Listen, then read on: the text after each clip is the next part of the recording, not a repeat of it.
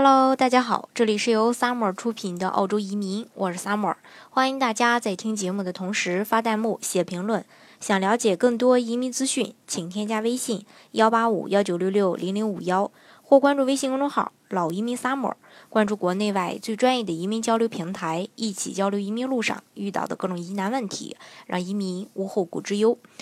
呃，自从去年澳洲政府审查移民体系以来呢，那技术移民职业提名的名单在本月也再生了十三项新变化。而此前一个业内反对添加的职业，也在拿掉后被重新增加在新的名单里。一月份的新名单将从这个昨天一月十七日开始生效。那变化后的政策呢？删除了除了这个增删了一些相关的职业以外呢，还调整了中期和长期战略技术移民的名单和短期技术移民的名单。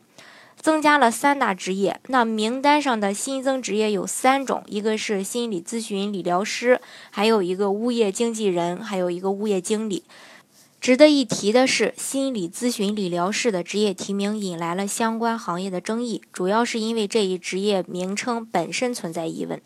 此前呢被拿掉过，那现在呢又再度登上了名单。在二零一六到二零一七财年调整职业提名名单以前，卫生部曾经发文要求移民部剔除该职业，因为这一职业更接近咨询师。由于外国职业认证标准和澳洲不同，任何人都可以被称为咨询师。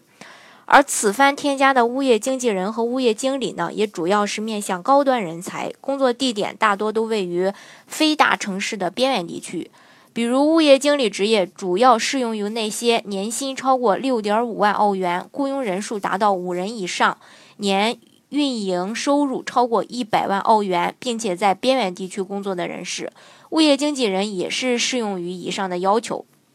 另外呢，呃，税务会计等职业也适用新要求。那在本本次的一个提名名单的改变中呢，美容美发厅的这个经理和建筑。助理两个职位呢被除名，养马员和这个管理顾问两职位从短期名单调整到了中长期名单上。嗯，另外呢还有六大职业的提名门槛被提高了，他们分别是这个酒店宾馆的经理、管理会计、按摩理疗师、招聘顾问、供应和分销经理以及这个税务会计。